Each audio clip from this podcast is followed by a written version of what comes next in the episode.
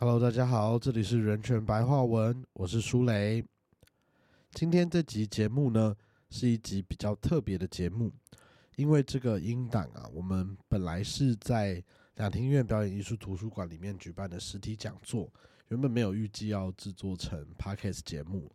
可是因为那天内容呢，我觉得很契合人权白话文的主轴，特别是我们今年希望可以重点关注的文化平权。在艺文场馆以及艺文活动里面，我们到底要怎么样做，才能真正达到每一个人都能够有接近跟参与文化活动的机会这件事情？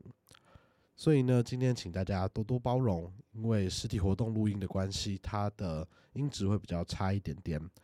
那接下来我们就进到节目喽。那为什么法白？大家看到我们的组织名称，大家可能觉得我们就是想要告诉大家。怎么解决法律问题，或是法律有什么重要性？为什么我们要做文化平权这一个主题呢？其实跟两厅院有很大的关系，因为其实我们最早接触到这个议题跟概念呢，其实也是先前和两厅院合作过的一集访问。我们那时候和两厅院的永续顾共同顾问易君山老师一起讨论过的文化平权这个主题。那从去年的访谈到今年呢，我们慢慢越来越理解到这个概念，其实对于我们的生活，我觉得有它的重要性。所以今年我们就透过这个文化部的加补助计划，来进行一个比较完整的跨越，不管是 podcast 实体活动、文字还有影像的一个数位宣传计划，想跟大家邀请很多专家跟我们一起分享什么叫做文化评选。那所谓文化评选，我想问一下在座，在你们来今天或是看到我们这场活动宣传之前，有听过这个概念？可以帮我举个手吗？好，我很开心，就是今天讲我的压力就不会太大，但是我跟各位的。理解程度其实应该是蛮接近的，因为我当初看到啊，在过去法白我们执行，可能像是国家人权博物馆，或是我们跟大港音乐节这类较偏向艺文跟展演活动的空间合作的时候啊，都有蛮多老师跟场馆的人员跟我们提醒一件事情，就是他觉得现在我们要怎么样把所谓族群或是不同身份特征跟标签的主体性这件事情彰显在艺文活动中，才是一件重要的事。那也在这个过程中，我们看到，就过去我们在讨论。不管是族群障碍，或是比较少人使用的语言等面向的时候，我们都会有很多可能从国家来出发的优惠性的差别待遇。我可能会有补助，会有奖励，会有各式各样不一样的加补助措施。但其实到现在呢，我们这一次今年度这个活动，想跟大家讲的是，其实文化平权的概念，它其实可以更简单一点，就是它想要强调的是，所有人啊都有应该有享有艺文以及文化活动的权利。而不管你今天有什么样特别的个人特征标签，或是你的血缘啊、你的族群以及你使用的母语是什么，它都不应该成为影响你参与义文活动的任何条件。所以在今天这场讲座的第一场呢，我们就想要把这个场景带到各位现在所在的译文场馆之中，让大家在这个环境里面呢，我们聚焦在译文场域里面，就是大家可能都喜欢有各式各样不同的译文活动，但在这样不同的艺文活动里面呢。我们到底有什么样的措施能够真正达到平权以及无障碍？然后，所以我们的主题就是今天的艺文活动的无障碍培力传递。除了我们常听到的硬体以外，今天也会请两位老师。第一位讲者会是我们两厅院的艺术总监刘怡如总监。第一位讲者呢，则会是我们知名作家，也是一个知名的 podcast 节目主持人于秀芝老师。从他们分别是艺文活动的参与者、艺文场馆的经营者以及。说许多节目的规划者的角度来跟我们分享，他们眼中的艺文场域的无障碍，到我们台湾现在已经发展到什么样的空间，以及未来有什么样的展望。那我就把时间交给今天的第一位讲者于老师，谢谢。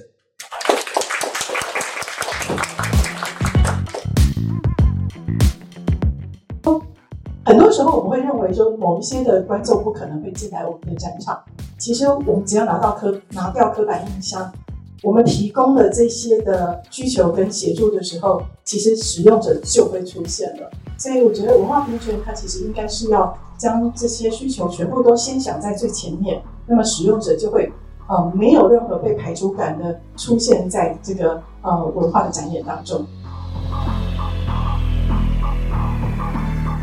然后这个叫 relax performance 哦。就是说他进来，大家都处在一种同理心的状态，因为我已经教他轻松自在场了，所以其实要参加的人，你就可以清楚的知道，这里面其实有点不设限啊。那艺术家也知道这是一个什么样的场域，所以他不要看到有人站起来就是上厕所的时候，他内心就很激动，觉得说是不是他的演出不够精彩？其实都不是。那我今天呢，要以一个呃，就是艺文活动的使用者，一位障碍者在接触义务活动的时候，嗯，会有什么样的需求，以及会经历什么样的一些不同的处境？呃，我是一位中途成为障碍者的人，在呃，我在一九九八年的时候成为一位轮椅使用者。那在成为轮椅使用者的时候，其实才真正的发现到，嗯，就是过去跟现在其实有一些差异。虽然说很多人都会跟我说。你跟以前没有什么不一样啊，你你就还是我们的一份子啊，你还是跟我们一样可以，呃，开开心心的在这个环境当中生活。我去发现说，哎，其实还是有一些的，嗯，明显的落差。那我会这么说呢，是因为，嗯，想要跟大家先说明的是，其实我有经历过，就是，嗯，在以前就是不是障碍者的那样的一个，呃，译文参与的角度，以及现在成为障碍者之后的译文参与的角度，其实是非常不一样的。首先呢，嗯，我发现那个译文参与的方式变得非常的不同。以前不认为说，呃，画作挂的高度到底对我来说有什么差异性。但是成为一位轮椅使用者之后，因为我是坐姿，所以我的坐我是用坐着的高度去看啊静态的这个译文的展展示哦，那就发现到说，哇，那个画作好像真的都很高。如果要把整个展场的画作都看完的话，其实。看完之后，脖子几乎都还回去要按摩了，要热敷，因为啊，一直都是抬着头在看这些的画作，所以其实对我来说，嗯，在看静态的一些啊英文画作的时候，其实是非常辛苦的事情。当然，现在有很多的一些嗯不同的呃展场，他们有发现了这些问题，所以他们几乎在呃在决定要去策展的时候，他们会把这个画作稍微挂低一点。对我来说，当然相对的脖子抬的高度就不用那么样的辛苦了。那我也发现到很多的一些呃互动性的这个展具哦，嗯，对我来说那个高度也是很难去触及的。那如果再加上嗯展场的那个平面画作是放在一个柜子上面的话，我几乎就是看不见，因为嗯大家是站姿的角度是用鸟瞰的方式去看画作，但是如果我是坐着的姿势的话，我是看不见平面画作的全貌。所以很长时候我去看了静态的画作的一些的展示的时候，嗯，对我来说是碰运气，就是有的看不到，有的看不看得到，就是嗯看不到的那些就只好回去，就是在官网上面找找看有没有把一些的画作放在上面这样。所以呃，其实几乎很多的画作我都是只有看一半。那有时候我们都会开玩笑说，是不是因为我们半价所以只能看一半的？当然，还有另外一个状况，就是我们很常在展场的时候，我都是在看大家的屁股。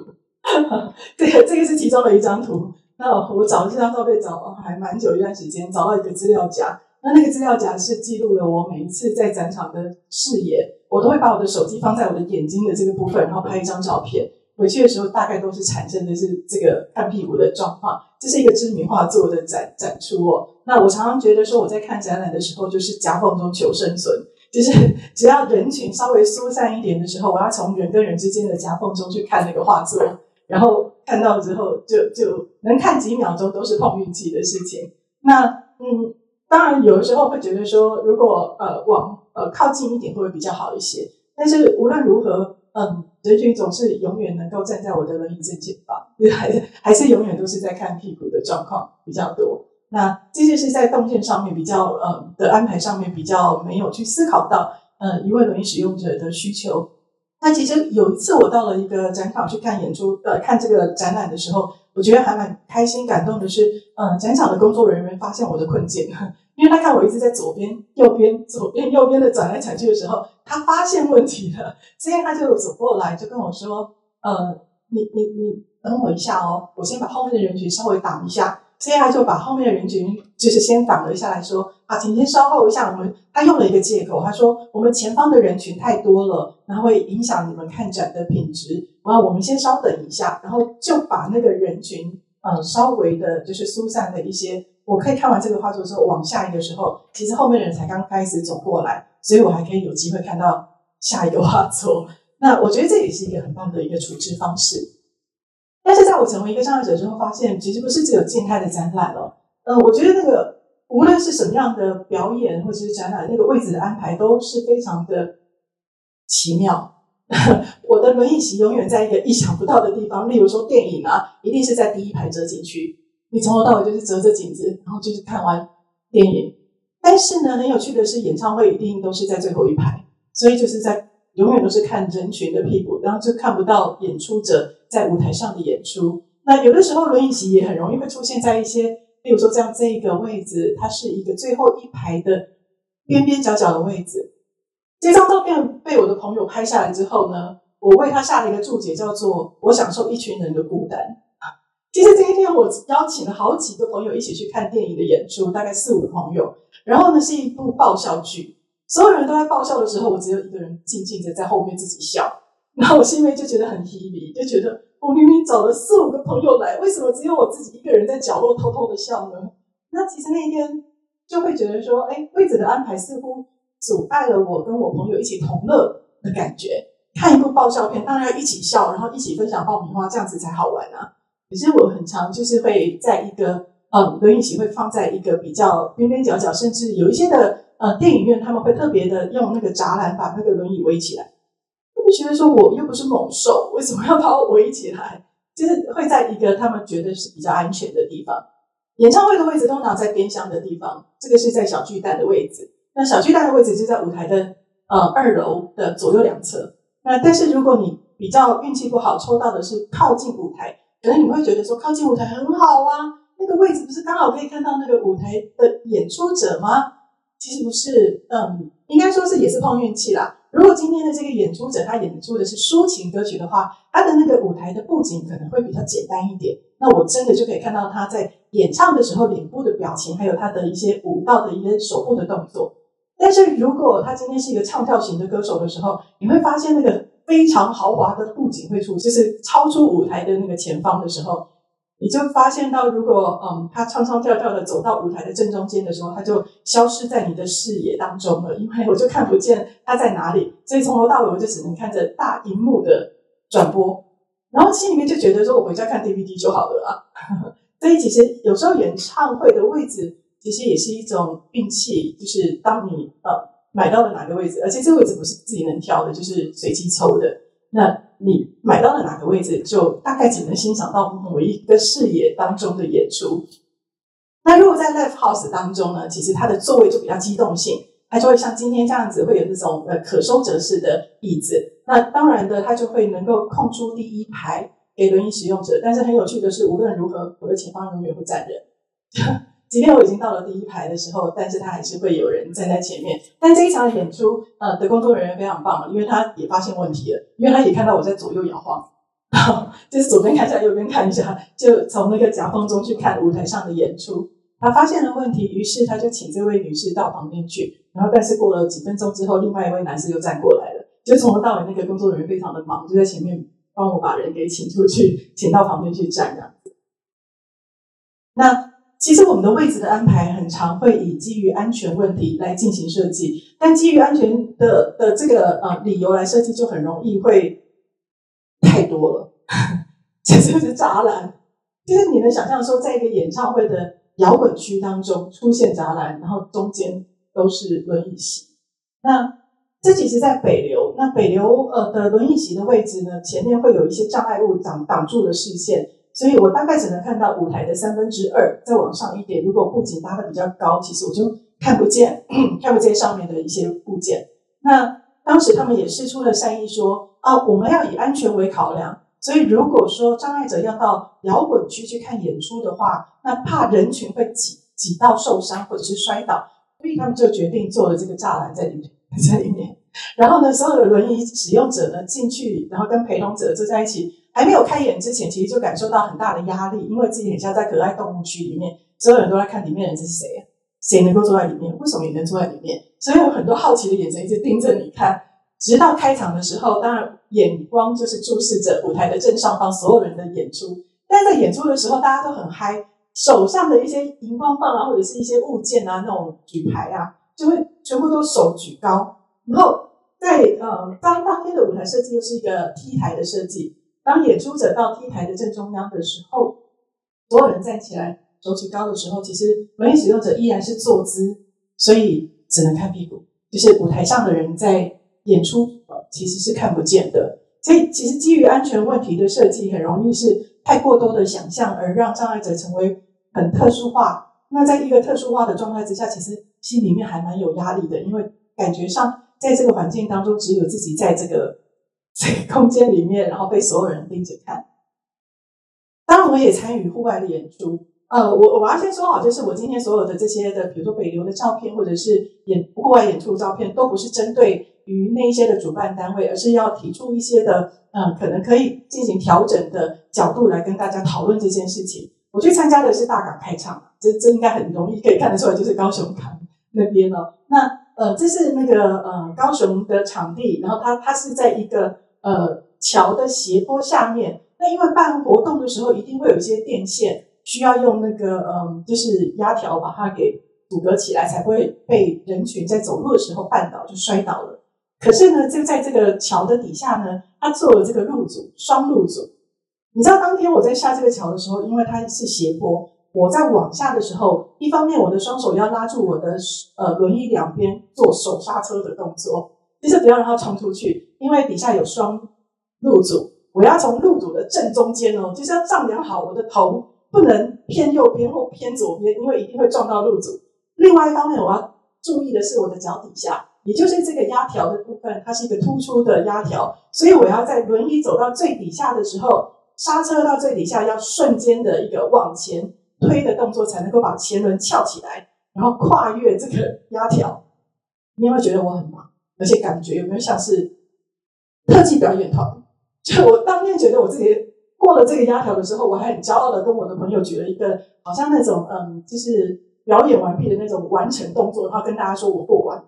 然后后面我再去看我其他的朋友电动轮椅怎么下来，哇，真的是每个人都是非常小心翼翼、战战兢兢的，因为一个不注意，真的就会去撞到这些的障碍物。那其实这也就是动线上的安排，可能没有顾虑到，呃，对于一个轮椅使用者来说，它其实还是会存在一些危险性的，呃的的部分，所以没有去思考到这个问题。那当天我们到了那个，嗯，就是大港开站的门口的时候，其实。我的票，我看了很多人都在换那个票券跟就是手环，那我也拿着票券要准备要去换手环的时候，他们引导我到这个爱心的这个服务台。那我想说，哇，既然有爱心服务台，应该里面的动线啊，或者是设施啊，都应该会嗯思考到障碍者的需求，要不然他们不会特别的做出了一个爱心服务台吧？结果后来我发现我错了，其实只有爱心服务台是有特别的去思考到障碍者的需求。当我进到里面的第一个演出的时候，嗯，它其实就是一个把所有人放在一个空间里面，觉得这就是一个很融合的一个空间。但是因为没有经过的规划，其实对于呃一位轮椅使用者来说是非常困难的。因为我当时的思考是，我要不要到第一排去？因为一开始人还没有很多，我是可以到第一排的。当我到了第一排之后，我想想好像不太对。如果我等一下要上厕所，会不会就挤不出去了？因为人越来越多了。然后当时我们几个朋友就思考了一下，决定算了。虽然在第一排可以很很近距离的感受那个演出，可是如果我们中间要离开或者是要去厕所的话，我们绝对没有那个力量能够挤出这些人潮。于是我们决定到了最后一排，所以就会发现是这样的一个状态，就是我们一群人只能看着大家的屁股。其实到现在我都不知道这个乐团的人到底长什么样子。然后后来是看了其他朋友分享的照片的时候，我才发现哦，还蛮帅的就很可惜，我应该当时要留在第一排才对。无论如何都要憋尿看完才对。好，那这个我一直觉得说，如果没有经过规划的话，其实就不是融合的一个表演场，它其实是为难了所有的人。因为有的时候我也很怕我在移动的时候，轮子会不小心压过某一个人的脚，他可能会受伤，所以我几乎都是定在原地不敢动的。但我常常会觉得，基于安全问题，虽然是一个重要的事情，但好像对于很多的主办单位来说，它是一个选择性的、选择性的基于安全问题。例如，像在电影院里面，在第一排，因为他们认为说离逃生门比较近；像在嗯，就是演唱会的时候，会放在最后一排，他们也说离逃生门比较近。那但是在这个广大的空间当中，基于安全问题，我随便在哪里都可以，因为没有任何的规划，也没有任何的通道是给轮椅使用者或者是其他障碍者来来使用的。所以在这里头，我都是自己找地方，就是找一个安全又能够呃随时可以机动性的退场的地方，然后去去站着。那那一天也很有趣的是，所有的人都一开呃乐团一开始演出的时候，所有人就开始情绪激昂的开始跳着跳着跳着。那我就开始往后退着退着退着，去找到一个适合自己的安全的地方。但我也发现到，其实在我周围的民众，他们都有意识到旁边是一位轮椅使用者。所以他们虽然跳着跳着跳着，但是他们还是会随时的跟我保持一定的距离，不会去撞到我。所以我觉得，所谓的基于安全问题，应该是所有人都会注意到的，而不是你特别的把障碍者放在某一个位置，然后它就是一个安全的位置了。但是，当一个障碍者到底能够在艺文活动当中参与多少呢？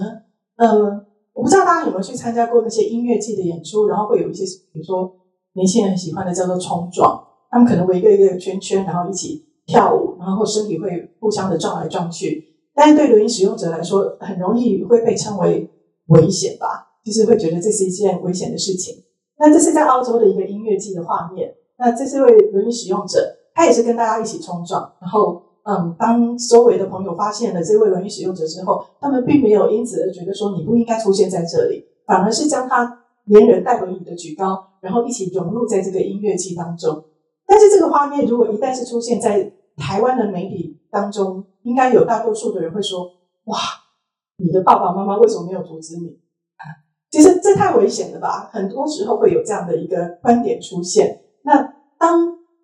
就是我们有没有去思考过，或者是去询问过障碍者，你觉得这样是危险的吗？对你来说是危险的吗？我们当然自己很清楚自己的障碍状态，什么样的嗯的一个参与。是我觉得是极限，或者是我觉得这样子就够了，或者是我想要再多一点什么样的参与，那是可以自己进行决定的事情。可是我们很多的时候都是先把嗯基于安全问题放在前面，然后障碍者很多时候是被决定你的安全与否，而不是自己去评估自己能够参与的那个呃呃深度以及能够参与的安全的那个角度到底在哪里。当然，在英文参与当中，其实障碍者也很容易会嗯被消失这个社会角色。那从刚刚到现在的很多的画面，大家都看到我几乎都是一个人坐在 轮椅席上面。那嗯，很多的时候大家会认为说，障碍者的出现应该身边会有陪同者。但是大家对于障碍者的想象就是，你身边的陪同者一定都是都是照顾者吧，是看护或者是照顾你的人。那我很常就是陪着朋友去逛百货公司的时候，我的朋友都会被路人不认识的路人说：“你好有爱心哦，你带他出来走走，这样子是对的。你千万不要能让你的朋友在家里面自己一个人，因为他会越想吼，心里面越来越消极，然后他就会有心理的病。所以你真的是很伟大，你一定是个天使。就我的朋友很容易会因此被在只要站在我旁边都是伟人啊，所以很欢迎大家就是可以站在我。也的会被称赞一下，但是其实障碍者就是一般的人，我们也会有嗯人际交流的需求，也会谈恋爱，也会结婚，你会有暧昧的时候，这时候就会需要很多的译文活动来增加那个粉红泡泡，不是吗？但是我们很常会去失掉这一块，就是嗯有的时候你你们一定会想说，举个例子，你们一定会想说，生日的时候，如果有一个人想要追你，他一定会买了你最喜欢的某剧团的票。然后送到你的桌子前面，你就会觉得这个人，我决定跟他交往。有时候会有这种事情发生嘛？但是障碍者不行。如果大家给我一个 surprise，大家给我一个生日礼物，大家想追我的话，他要买艺文展场的演出的那个轮椅席的票的时候，哎，他一定要有我的身障手册哦。他不然不能买。当然两地方不一样，其他的那个展场确实是一定要先有。看过升降手册，你才能买，所以我就没有惊喜啊！我永远都是知道人家要买什么票给我，因为他说：“哎，嗯，他说要升降手册，那你手册拿出来，但是我付钱，就少了那个惊喜。”那一旦如果我今天是父母亲的时候，我会遇到的问题是，我又没有办法陪我的小孩去看儿童剧的演出，而且他是坐在我旁边，我是可以照顾他、陪伴他的呢？其实很多时候轮椅席跟陪同席是被分开来做的，因此我们有很多的障碍身份的妈妈，其实是没有办法陪她自己的小孩去看一些儿童剧的演出，因为嗯，他的小孩还小，没有办法自己独立的坐在位置上，然后他是坐在轮椅席。所以我认为，移除对障碍者的刻板印象，让障碍者才能够轻松的接近跟享受艺文的活动。而这个刻板印象，还有更多来自于很多人会认为，听障者需要去听演唱会吗？当然，你知道很多听障者很喜欢参与演唱会，而且我不知道大家有没有看过，在那个国外的一些影片当中，你会看到一些演唱会的现场会有手语翻译员。我们现场有一位手语翻译员，就是现在正在执行他的任务的邱安老师。他其实也有呃手语翻译，就是关于这个演唱哦，就唱歌的这个过程，将歌词给展现出来，还搭配着脸部表情，还有生动的舞蹈动作。所以我一直觉得说，很多时候我们会认为说，某一些的观众不可能会进来我们的展场。其实我们只要拿到刻拿掉刻板印象，我们提供了这些的需求跟协助的时候。其实使用者就会出现了，所以我觉得文化平权它其实应该是要将这些需求全部都先想在最前面，那么使用者就会呃没有任何被排除感的出现在这个呃文化的展演当中。谢谢。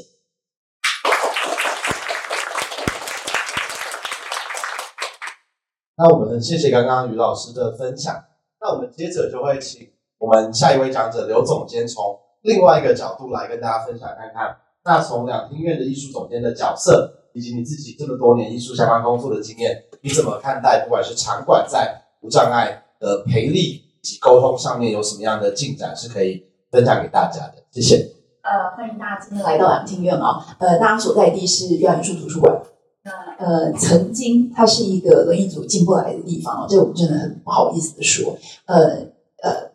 但。呃，大家可以看一下这个两天院到目前为止应该是呃前台到后台，从观众席到演出者所有的出入口，然后包含里面我们的这个演出者的休息室、化妆室、淋浴间，我们大概已经呃应该说是要有需求，我们大概大概都可以买。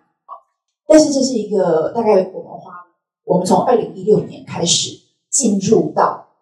场馆。那呃，我先说一下，因为刚才那个于老师也提到说，为什么从这个这个角度开始思考？其实我们在想这件事情的时候，我那个时候的第一个想象是，我们曾经做过大概自己就数字上稍微研究过一次嘛，两天为一年，我们大概有一千多场的演出在这边发生，一千场一千场，然后音乐、舞蹈、戏剧呃都有，那大概是一千场。我们每年最高峰进来的观众人数，室内演出的观众人数大概是六十万人。呃，我曾经算一下啊，就是北北基理论上就是我们的市场圈，那人口大概六百万人。我就说，那这个六百万人扣掉六十五万人次，不是六十五万人进来，而是人次嘛。所以我如果很乐观的说，这个里面大概有一半的人是一买两两张两次的，那大概就是呃三十万人。那六百万人扣掉三十万人之后，那剩下的人在哪里？为什么他不选择进入剧场？那呃。早年我们在考虑这件事情的时候，都会觉得说啊，大概就是大家没有接触过译文，然后大家没有这个呃呃没有这个习惯，都在想那样子的理由。但我们后来就在想说，会不会其实剧场本身的设计就在阻止人家进来？有一些呃设计，它就是在阻止人家进来啊。所以当我们在号召大家进剧场的时候，我们回过头来就来看说，哎，那是不是剧场？我们是不是？没有办法真正做到人人呢？那这个事情是呃一开始想到的。我们大概在二零一六年的时候真的开始弄，因为那个时候因为剧场刚好有一个时间做了大整修，就是大家知道我们是三十六年前盖的一个剧场哦。那我必须说，真的在那个时代盖的剧场，绝对没有什么特特殊的共荣的想法。刘老师刚才讲的客气，我们那时候的轮椅都在二楼、三楼，然后都是在呃视线遮蔽区哦，人也很难。到，然后看到的大概都不会是完全，但它有，但是它不好，所以呃，所以在二零一六年，因为刚好剧场的大整修，所以在那个时候开始就大量在硬体上面去去改善，呃，看看两天有没有办法，呃，挪出一点，就是在硬体上面重新去思索说，哎，到底如果有些人不方便进票，因为两厅院为了华丽的感觉哦，三十五年前要盖嘛，那为了很华丽的感觉，所以你会看到很多地方，我就笑说不需要楼梯的地方，它都做成楼梯，因为它就有一种庄重大气、呃华丽的感觉。可是那事实上会非常非常的困难。还有刚才主持人也特说也特别提到哦，人员的培力该怎么做？所以我觉得人的教育其实是所有一切的根本。硬体改完了之后，然后呢？因为硬体改完，我们势必走向软体嘛。我记得那个时候，我们二零一八年底，我们开始思考说，好，硬体如果到那个阶段为止，我们呃做到了某一个程度之后，其实该开始要改变的应该是人。像刚才秀智老师有特别提到说，哎，有的人可能会有比较有那个 sense，说，哎，他注意到你可能需要这个帮忙，或他可能注意到说，哎，这个地方可能会不好。呃，所以我们其实花了非常多的时间在做同仁的沟通，因为即便我们在呃推各式各样的措施，到了不知道第二年还是呃第几年的时候，还是有同仁会跟我说啊，我们做这个东西好像使用者不太多，可是它其实耗费了我们那个啊其他呃多一点的精力或者是多一点的资源，那这个我们是不是不要做？仍旧同仁会有这样子的想法啊，所以我们那个时候花了很长的。很或者说很多的精力，其实是在讨论这件事情。我们在二零一九年的时候，特别以共识、共荣为题哦，我们做了一个共识，就是把大家关起来，就说来想，你来想象一下，如果你要做呃共荣这件事情的话，你要做哪些事情？你觉得可以怎么做？我们涵盖的对象是谁？那除了呃是呃，比如说文艺族或者是呃听障者、视障者之外，我们还有没有其他的人？我们其实是需要照顾到的。所以大概用呃。各式各样，呃，有鼓励，有逼迫，呃，有呃呃，让他们自己来提案的这样子的日子，我们大概已经过到了现在。这个这个事情其实没有停，就是对内的教育这件事情，我们从来没有停过。而且以两天月的做法是这样，我们并不是说我在总监室里面下达命令说我们要做这些这些事情，而是我们成立了一个小组，这个小组的所有的代表都来自于各个部门。两天院有两百六十个员工，八个部门。我们请每一个部门都派一个代表来，呃，我们每个月开一次的呃这个呃小组会议，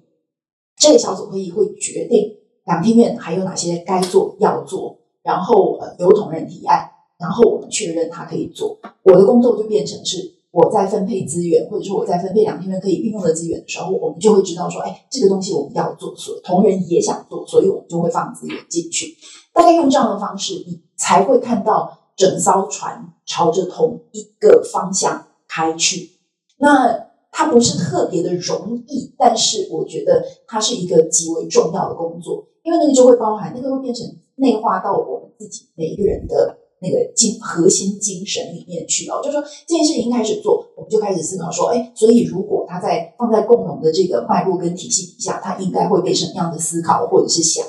就好比说，以前我们动一个工程，我们可能就说啊，这个这个呃水龙头我们要做的如何的这个耐用、好用、漂亮。但是现在大家会第一个直觉也会想到的是说，好，那如果今天是一个是呃这个呃呃，也许他是呃呃生长者，那他的高度是不是适合？或者是如果今天包含。爸爸如果要来替小朋友换尿布的话，那他的那个尿布台是只能放在女厕里面吗？那我们男厕里面要放多少尿布台？所以大家就会开始用这样的方式去思考所有我们开始在懂的东西哦。呃，所以我跟这是我刚才提到的哦，硬体优化，我们在二零年，呃，包含我呃无障碍电梯这个呃呃。这个是从地下室上来的，因为以前我们真的是我们要从地下室，我们要从车道出来，就是轮椅 轮椅从那个刘老师可能有经历过那个年代，就是要哎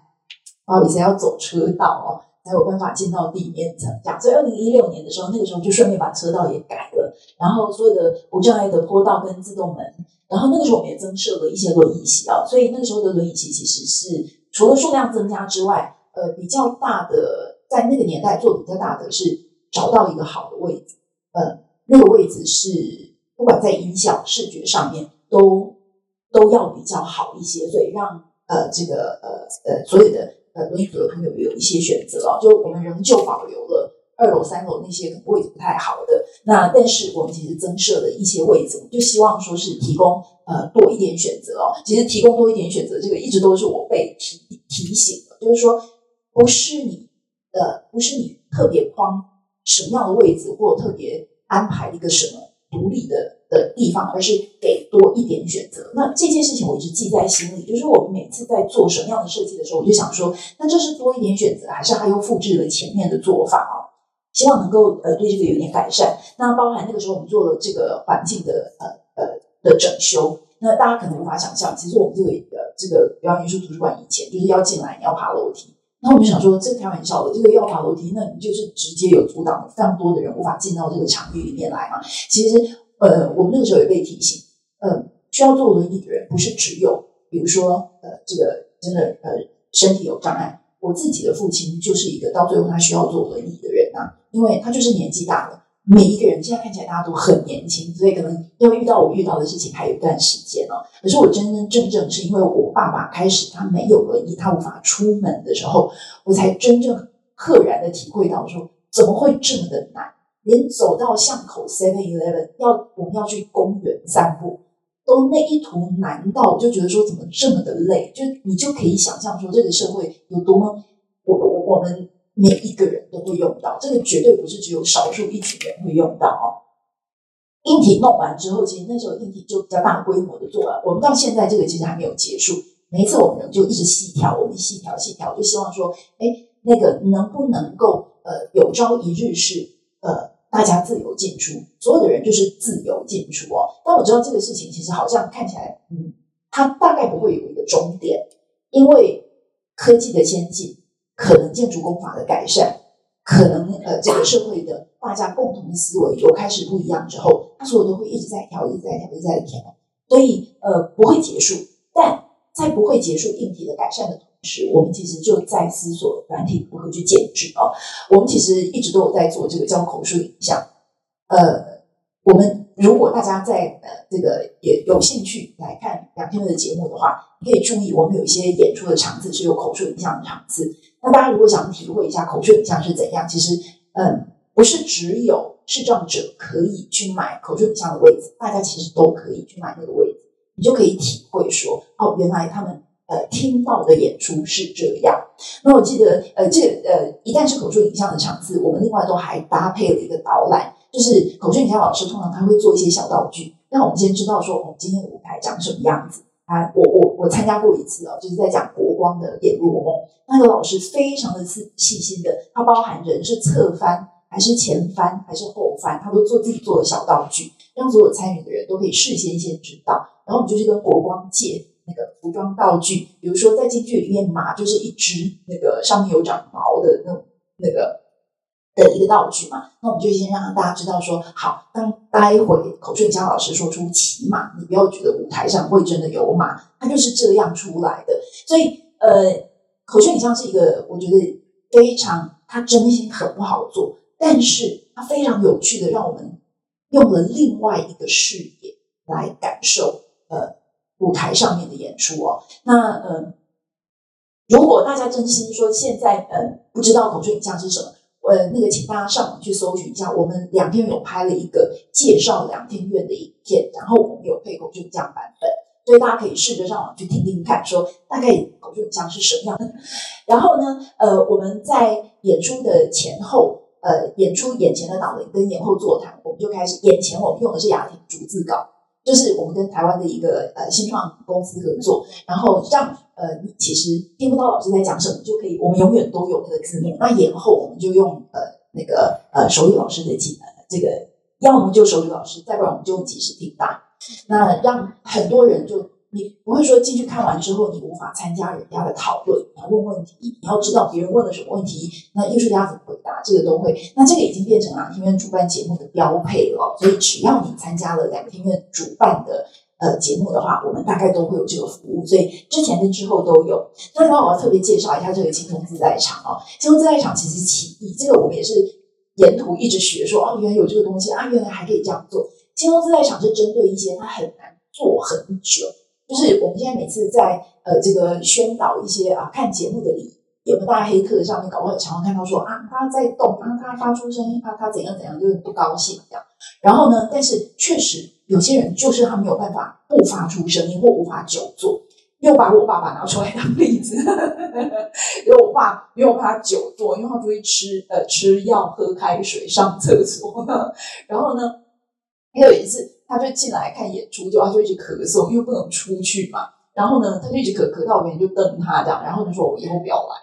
然后我在想说，其实超多人没有办法真的在一个场域里面就乖乖的在那边坐一个半小时、两个小时都不动。然后你一旦出去上厕所，他就说不要再进来了。啊，然后呢，呃，还有，其实那个时候我们注意到的是自闭症小朋友，自闭症小朋友是不是一辈子不要进到场馆里面来呢？为什么？而且不是只有自闭，例如像自闭症的小朋友，自闭症小朋友的爸妈，他们是不是一辈子就都不要进来看演出呢？我们其实真的有跟他们。聊过，他们就说，常常真的到了这样子一个场域啊，他们的标准动作就是一把捂住小孩的嘴，另外一把抱住他的腰，就是让他不能动、不能讲话这样。那我觉得说这是什么奇怪的这个画面，无法想象。我们那时候就因为这样子几种考虑，我们就设立一个叫轻松自在场。说真的，都不是我们自己发想，是跟美国学的。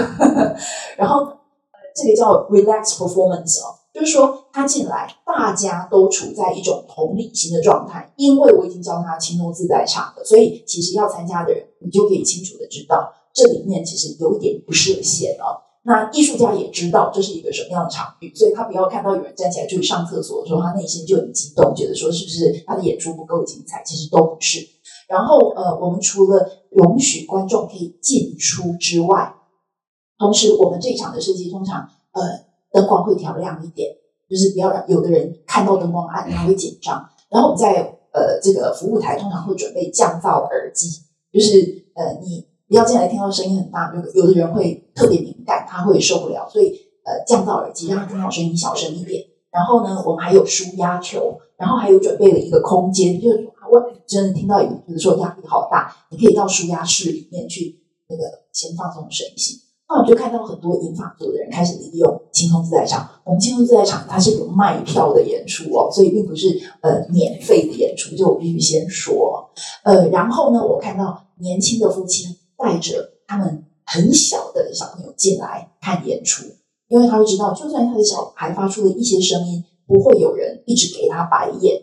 那当然，我真的自己看了好几场的轻松自在场，我觉得并不是。呃，不是所有人都会去滥用权利，比如说啊，小孩子哭到声嘶力竭，然后你就不管，反正我这是轻松自在场。其实真的不是这样子，因为所有的爸妈都会知道，我打扰到别人了，我就会离开，我会带着小朋友到外面去。啊，这个这个可能已经对别人造成困扰了，就出去一下。其实大家都是有自制力，我反而在同理，在在轻松自在场里面看到，其实是一种大家的同理哦。就我知道，我知道我们今天可能会有这样子的一些呃特别的需求。艺术家也知道，其他的观众也知道，我们彼此都知道，所以我们对于这件事情突然之间的包容力变得非常的大哦。那呃，这个才让让真的让有一些真的都进不来的人可以进呃有机会有另外一种机会进。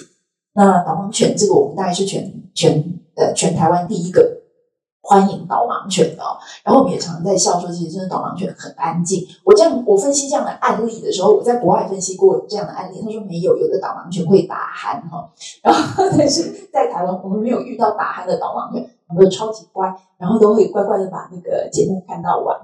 我们那个时候也是学到了一个叫易读本的这件这件事情啊，易读本其实是我们跟呃智亲家长协会一起合作的，我们就是聘用呃呃。智障青年们当我们的编辑，就是他是工作人员哦。我们就是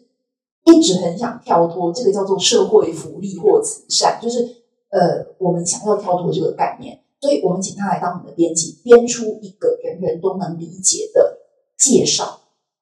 那这件事情，我们就赋予他他应该有的有的这个报酬跟酬劳，所以大家是一起来工作。我们不会把这件事情社会视为说啊，啊，这是社会福利啊，我都已经做了这些事情，你是不是要免费服务我们？我们不是这样想的。那一读本如果有机会大家可以拿得到的话，可以看一下。它简单简而言之，就是要用人人都看得懂的方式介绍。我们不好意思，我们在剧场工作的时候，说我们讲话就是特别的难懂，就是简单的事情我们就要把它复杂的说这样。但是我举一个例子啊，比如说我们会自然而然觉得票价是一个很容易。解吧，票价啊，票价，但是他们无法理解。我们后来用的语言叫做买票的价格，这样会比票价能够理解。所以也真的是真的在做译读本之后，你才想说，哇，原来就是每一个人看待跟参与世界的方法其实是不一样的。那这个跟我真的很刺激，学习很多。但讲一个不好意思的事情，就是我们做了易读本之后，后来很多学校来跟我们要易读本，他说我们原来写的太难了，他们也看不懂，所以他们要易读本。所以现在在学校里面非常受到欢迎啊，就是他们要推广艺术的时候，说你们原来这些人看不懂，所以我们大概两天的这几年发展出来的大概有这些哈，还有触觉导览，呃，中文呃情境字幕，这个跟硬体一。样，就是你，你其实不会有完结的一天，所以我们仍旧一直在思索说，到底服务项目还有哪些可以增加？就像其实我刚才跟呃那个秀老师也在提哦，我们之前曾经想要解那个呃情境字幕的这个问题，因为以前我们情境字幕，现在大家如果有看戏哈，我们有些时候做情境字幕是这样，在原来的字幕上面加上情境字幕，就是你你如果看 Netflix 的话，你去选 CC，就是 Close Caption，就是那个东西。就会的话，背景在发生什么事情，他都会在字幕里面解释。比如说后面有男女在笑，或者是马车开过去的声音。那我们第一次做这个的时候，就被我就被艺术家抱怨说，我毁了他的艺术作品，这样，因为感觉是在暴雷，然后就是后面发生什么事情就已经讲出来了。然后后来我们会解这个问题，这个还在解当中哦。我们就在想说，有没有可能个人化？就是如果你现在科技有没有办法利用 AR 的方式，把字幕打在。那个 AR 眼镜上，然后每一个人就可以有自己的字幕了，你爱看不看？然后呢，这个不是只是服务听障者而已。比如说，我们现在有很多新住民，他就是他听得懂国语，可是他就是可能开掉他的字幕，他能更融入这个剧情。可是我不可能在字幕上打各式各样的各国语言嘛，空间不够。那还包含我这个就是没有做英文字幕的话，那如果外国人想看有没有可能？所以我们一直在优化这个东西。所以你可以想象这个呃。服务它就是会越来越多，越来越多。那其实我们在推到一半的时候，我觉得大家都在说啊，就是硬币改善啊，就是这个呃服务增加呀。但是艺术家呢，艺术家如何去参与这个思维？就是说，呃，有没有有可能，呃，我们有各式各样障碍障别的人，或者是各式各样不同身心条件的人，也可以上台演出呢？很开心的就是我们在二，哎，这个是二零二一年的时候。周书义就是右边的那个呃男生，他是一个台湾一个很年轻的一个编舞家，说年轻也大概在四十岁的一个编舞家了。那我们跟他提了这样子一个想象，所以他就找了另外一位呃，同样也是呃，这位叫阿忠，他是一个剧场导演。那他对剧场其实不陌生，可是他要参与一个舞蹈的演出，那这个就有意思了，因为他其实他是小儿麻痹症的呃一个呃，他他自己有小儿麻痹症，所以。那时候在做阿阿忠与我的时候，他不是只是在跳舞这件事情，呃，他同时在讲他人生，因为他有这样子的呃身体上面的一个条件之后，他如何去面对整个世界，他如何面对他的环境，他每天的生活是怎样。所以，呃，那是一个我们第一次第一次做到这样子的节目啊。当然也很感激这样的节目，因为他们需要排练，所以我们把后台。整个调整过，所以有一间排练室是无障碍排练室，所以他可以好好的就是前后台的无障碍。然后我们在今年做了这个，这个是可阳跟他的快乐伙伴，他做了一个节目。那这个节目是三位明眼的舞者跟三位视障者一起跳舞。好，所以我们以前都想到说，怎么有可能啊？你就看不到舞台，不知道边界在哪里，不知道环境是怎样，你不知道道具在哪里。怎么可以跳舞这样子？所以刚才秀智老师在讲说，我们自己自己常常会想一些设想一些，他们大概可以做到这里吧，他们大概只能做到这里吧。那这件事情就会让我们呃为我们自己先画出了一个界限，所以我们就觉得他已经跨不出去。可是我们从作品里就会看到，他当然可以上舞台啊，他当然可以去跟明眼人一起跳舞啊。然后呢，这个也有一点预告哈，欢迎大家工商服务一下。二零二三年，今年今年的秋天，我们引进了澳洲的一个剧团，背靠背 （back to back）。那他在舞台上，他其实是呃这个呃智障的跟自闭症的演员在演出，所以呃我呃这个作品其实得了非常大的非常多的国际大奖啊，就是再次的挑战我们。很容易去替人家框线啊！你只能做到这，你只能做到呢，但不一定，真心不一定。所以欢迎大家今年秋天来看我们这出的作品啊！呃，请记得叫背靠背，当呃猎人成为猎物的一啊，这个将会是一个很有趣的作品。但说到底，我们在讨论剧场的共融的时候，我们到底是在说什么？我自己给自己做了一个定义哦。我先解释一下这张照片是什么。就是我们今年年初的时候，我们做了一个演出，叫呃，他的演出者叫 Taylor Mac，然后他是呃作品名称叫《梅可帝国》。其实他是一个他是一个变装秀的演出者。然后他在剧里面讲了一句话，他说：“以前大家都叫他到地下室去啊，那时候这个好像登不了大雅之堂。”但是我呃，他后来就做了一个演出。他在演出里面，他其实除了探讨他自己身份上面的认同之外，他也在讨论整个美国的文化、流行文化、它的历史背景、战争之于他们的影响。所以呃，回过头来在谈场馆的共融的时候，我曾我自己是这样想：嗯，有限的声音永远很难被主流听见，社会上永远都有一些声音是。比较微小、比较弱的、比较只在一个特定区域里面被理解、被讨论、被听到的剧场，可不可以成为那个是弱小声音被听到的地方？我们可不可以不要只是那么急切的想要知道主流怎么走？当社会还有一些呃，他没有地方被理解、被看到、被听到的，那那个那个地方可不可以是剧场？剧场可不可以成为这个出发点？那这是我对共融的想象，这是我们为什么要去推推动在剧场里面的共融，就是因为我们希望所有的微小的声音都被听见。以上就是我想分享一下两天对这件事情的做法跟看法，谢谢。